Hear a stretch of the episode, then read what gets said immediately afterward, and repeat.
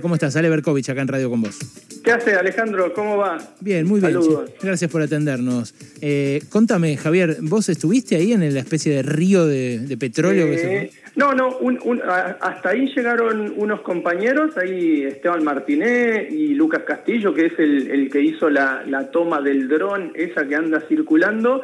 Yo participé haciendo la cartografía ahí de la zona, pero sí conocemos la zona y, y hemos estado en otras oportunidades. Ahí, lo que bien decías eh, es un oleoducto que colapsó, que si después ven las fotos, algunas ya empezaron a circular, es un oleoducto de 40 centímetros de diámetro que colapsó y tiene una rajadura como de un metro. Es decir, se le hizo un, tajo en la parte de abajo y se perdieron, decías que mucho, bueno, se perdieron 3.700 metros cúbicos, es decir, descargó un tramo de 30 kilómetros el oleoducto, así que calculá eso, 40 centímetros de diámetro por 30 kilómetros, se, se descargó absolutamente todo. Eso, muy, muy cerca del río Colorado. ¿Lo podés pasar a litros, ponele, eh, los metros cúbicos esos? 32 millones, eh, tre- 37 millones de litros, digamos. Wow, ahí está la dimensión de lo que No, no, pasó. es, es muchísimo. Una parte la, la recuperaron, y, digamos, pues enseguida pusieron el, eh, a recuperar con camiones Los que camiones chupadores, sí. no deja de ser petróleo, digamos, que para ellos también es, es económico. Entonces, lo, lo que termina ocurriendo es esto, tienen que poner en alerta a todo el sistema de prevención. Está muy cerca del río Colorado, incluso en el río pusieron unas barreras contenedoras por caso que en estos días hubieran lluvias. Este es un ambiente semidesértico donde el agua después de las tormentas corre muy fuerte por los cañadones y eso podría hacer que eh, los residuos llegaran y contaminaran el río Colorado. Esto, eh, bueno, es, es tremendo para el ambiente, me imagino.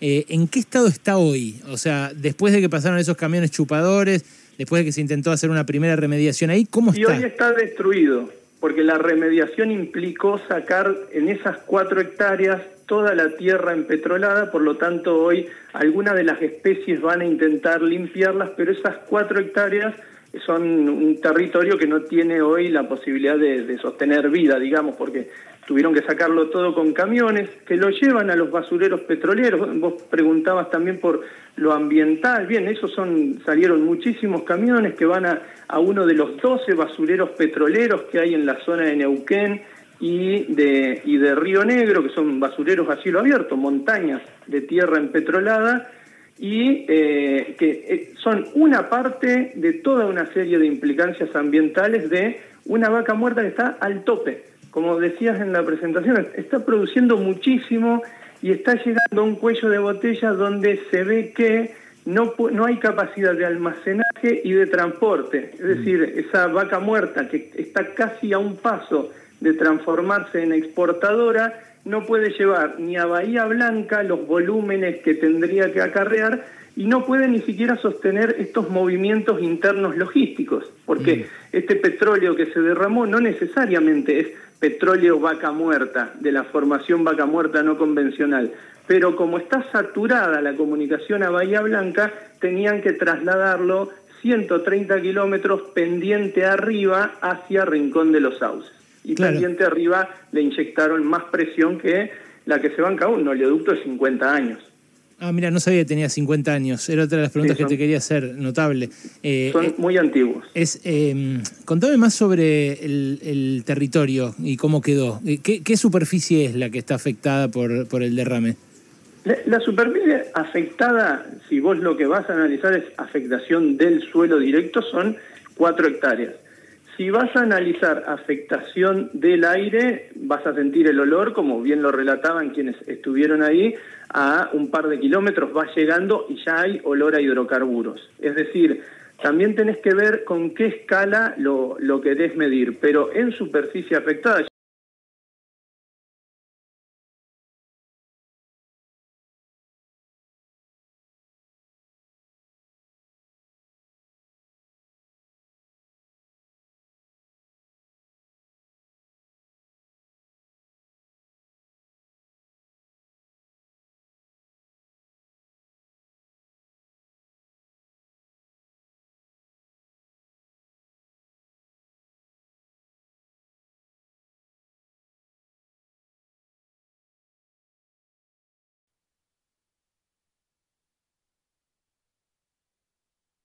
particular no, no había habido afectación directa de animales. Pero ahí, muy, muy cerquita, a 500 metros, hay una, un refugio de vida silvestre que se llama Laguna La Cesárea, que por suerte no llegó el petróleo ahí, hay muchísimas aves, es un lugar de avistaje, pero que está muy cercano a la zona. Es decir, esa afectación, ese nivel de afectación es, hoy lo podés estar midiendo de hoy, pero no te tenés que olvidar que en un mes una gran tormenta te lleva todo ese residuo que queda impregnado en, la, en, el suelo, te lo puede llevar al cauce del río Colorado. Y un dato no menor, kilómetros abajo, aguas abajo del río Colorado, es de donde está la Boca Toma, por ejemplo, unos 150 kilómetros aguas abajo, la Boca Toma que suministra agua a toda la ciudad de Santa Rosa, a toda la Pampa, porque lo toma desde allá, eh, Santa Rosa. Entonces, una cosa a, cuánto, ¿a cuánto está la boca toma esa de agua del lugar a donde se derramaron los 32 millones de...? Estaría unos 150 kilómetros aguas abajo. Te quiero decir que en caso de que este petróleo u otros, el río Colorado ya tiene una historia de, eh, de derrames que han afectado su cauce. En caso de que hubiera una contaminación masiva de ese río, en pocos días te podría poner en riesgo el suministro de agua de una localidad como Santa Rosa. Entonces fíjate cómo necesitas cambiar inmediatamente las escalas de análisis de, de la cuestión ambiental. Una es esta inmediata, pronta, que son esas cuatro hectáreas, y otra es eh, la, dimensión ya a otra escala, que tiene que ver con el suelo, que tiene que ver con la contaminación del agua por el fracking, por las fracturas, que tiene que ver con la sismicidad en la zona que no existía cerca de, de Añelo, de Sausal Bonito, y que hoy hay más de 300 sismos desde que empezó Vaca Muerta. Es decir, tenés muchas implicancias ambientales que en este momento se muestran por esas cuatro hectáreas más inmediatas, pero que es imposible no, no analizar regionalmente los alcances de implicancias futuras, digamos. Completamente. Estamos hablando con Javier Grosso, que es eh, geógrafo de la Universidad Nacional del Comahue y que es uno de los que participó del mapeo del daño ambiental que generó el derrame. ¿Cuándo fue el, principio? El viernes. porque duró un montón de tiempo, ¿no? Entre que empezó. El viernes y el sábado ya le habían hecho las barreras de contención y estuvieron todo el fin de semana trabajando para, bueno, sacar lo que se podía recuperar y hoy no sé en qué estado estará, pero las imágenes que nos mandaban pobladores de ayer son calles y caminos de ahí que están totalmente llenos de tierra empetrolada que aún está esperando ser cargada, digamos. Javier, te hago la última. ¿Tenés idea a partir de esto que se reveló ahora de que había documentos internos que advertían que le faltaba mantenimiento, que se había oxidado un tramo y demás, eh, si le cabe alguna responsabilidad penal a alguien por esto? Eh, difícilmente pueda ejecutarse algo penal porque, en palabras de la ministra de Ambiente y Cambio Climático eh, de acá, de la provincia, Dina Migani, todavía, primero, la empresa no tenía el seguro obligatorio de caución ambiental.